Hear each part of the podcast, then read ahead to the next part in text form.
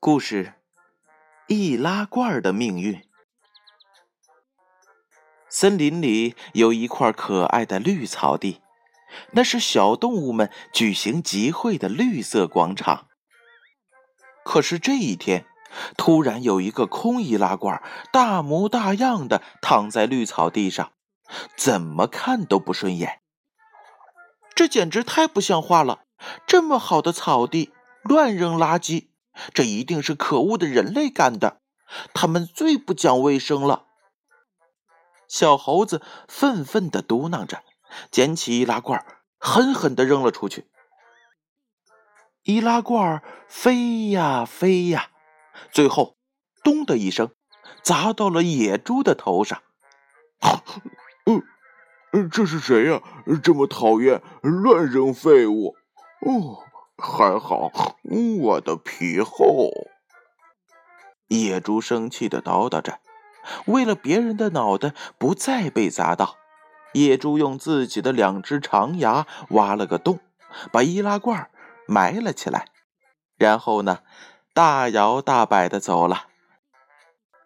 这时候，住在地底下的鼹鼠正要上来换换气儿，突然发现通道被堵住了。仔细一看，是一个空易拉罐。哦哦，这是谁呀？这么不讲文明，怎么把自己不喜欢的东西朝土里塞呢？也不管人家喜欢不喜欢。嗯，鼹鼠气呼呼地说，又把易拉罐挖了出来，用脑袋一拱，易拉罐啊，咕咚咕咚，滚开了，一直滚到了。兔子家门口，去你的！小兔子正要出门，一看不知道从什么地方滚来了一只空易拉罐，立刻飞起一脚踢了出去。易拉罐呢，落到了一棵树上的鸟窝里。鸟爸爸动作快，一下子伸手接住了，没让易拉罐砸到自己的宝贝们。哦，这是谁呀？这么好心给孩子们送吃的来了，鸟妈妈问：“哎，得了吧你！”鸟爸爸捉住空易拉罐说：“鸟妈妈不明白，干嘛送个空盒子呀？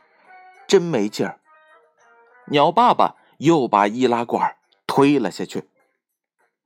鸟窝下面有一条小溪，易拉罐掉进了小溪里，顺着溪流向前飘去。小溪流着流着，变成了小河。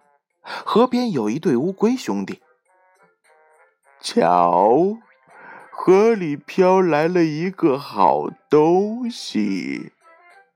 乌龟哥哥指着易拉罐对弟弟说：“哦，是的，是空的。要不怎么会飘在水面上呢？”聪明的乌龟弟弟。这样说道：“他因为瘸了一条腿，不能出去旅游，心情啊，糟糕透了。是个废物，和我一样。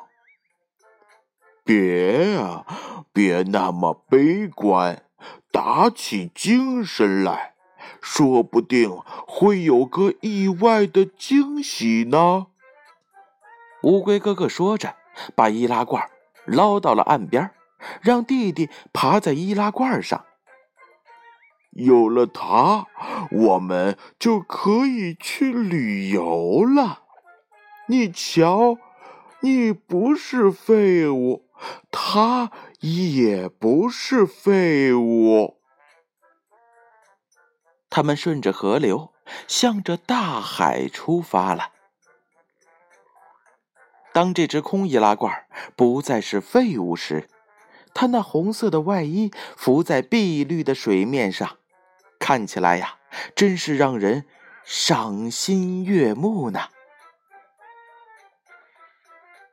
易拉罐也有易拉罐的作用，但是无论如何也不该被人类扔在草地上。我们要爱护环境。更要能够废物利用，让身边每一件物品都成为我们的好朋友吧。故事《易拉罐的命运》由建勋叔叔播讲。